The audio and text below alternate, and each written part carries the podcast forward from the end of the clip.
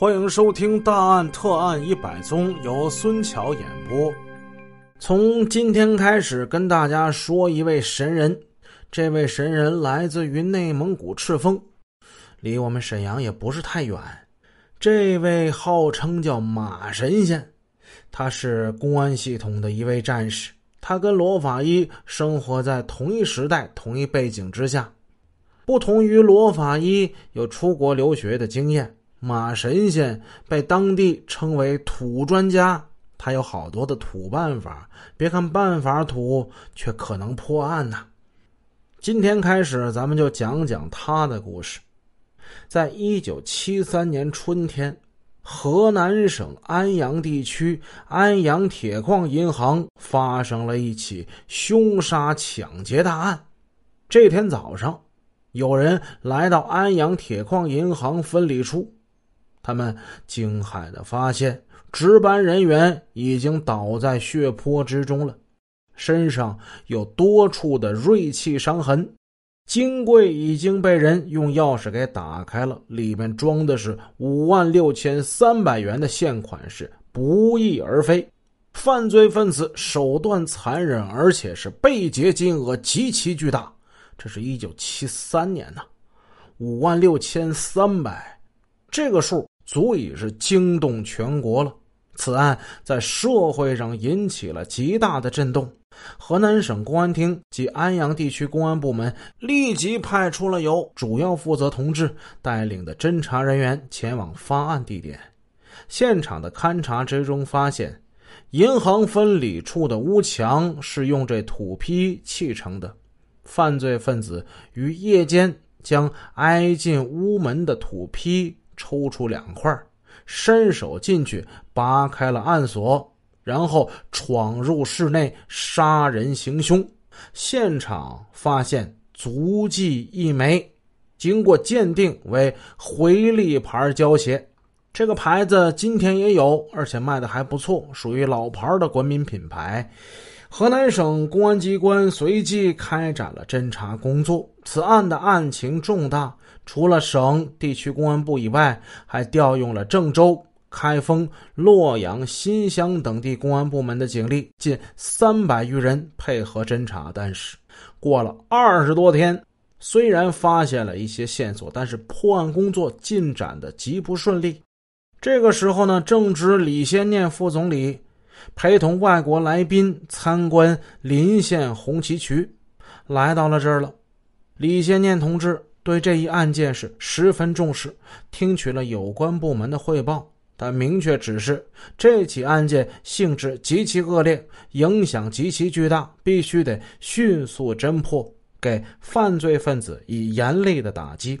根据李先念同志的指示，公安部门认真进行了研究，重新做了部署。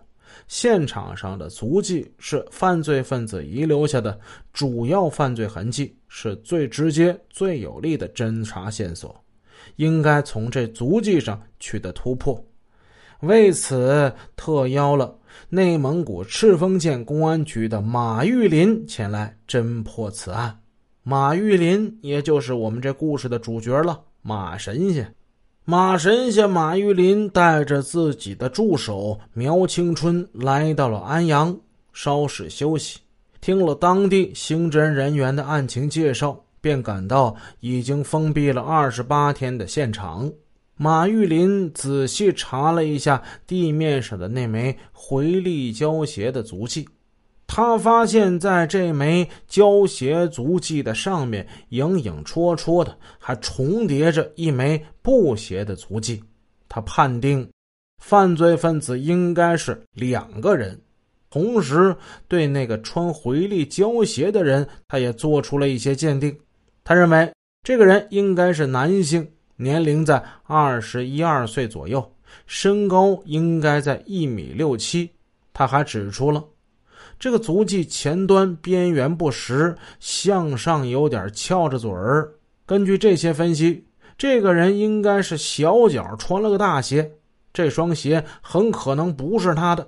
马玉林对犯罪分子的鉴定和分析，极大的鼓舞了刑侦技术人员，增加了破案的信心。他们重新对嫌疑人，包括以前那些已经被排除的嫌疑人，进行进一步的侦查。在铁矿南面不远的一个生产队里，有一个下乡知青。案发后，在排查嫌疑人的时候，曾经对他进行过侦查，但是不久之后呢，把这个人给排除了。现在根据马玉林对现场足迹的鉴定，同他的情况极为相似。而且，在案发前，他曾经向人借过一双回力牌的胶鞋。刑侦人员密取了他的足迹，让马玉林鉴定。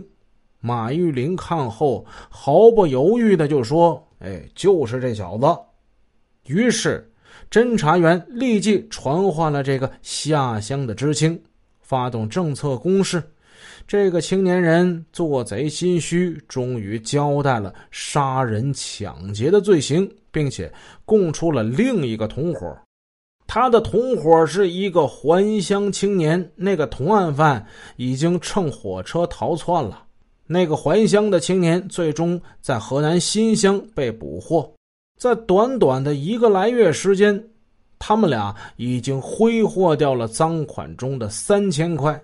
在那个年代，是真不知道他们这钱是怎么花出去的。其余的五万三千多块，他们给打上了蜡，企图把这钱埋入地下。没想到，最终二人是双双落入法网。这起特大的杀人抢劫案，在马玉林到达安阳的第二天便被侦破了。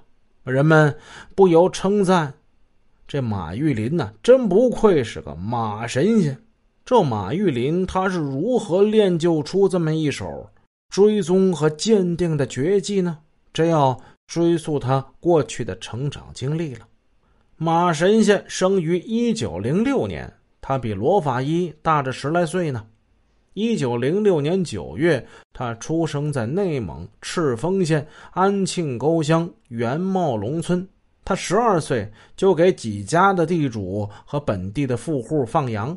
扛小活餐风露宿，受尽了凌辱和打骂，皮肉和肠胃受苦倒也不要紧。马玉林最怕的是丢羊啊！如果一旦说羊只离群丢了，或者是被偷了、被抢了，按照地主立下的规矩，丢了羊是要由他来赔的。于是。出于防护和自卫，也是为了消除长期放牧生活的寂寞，他以羊群为对象，练起了当地称之为“马宗”即追踪的本事来。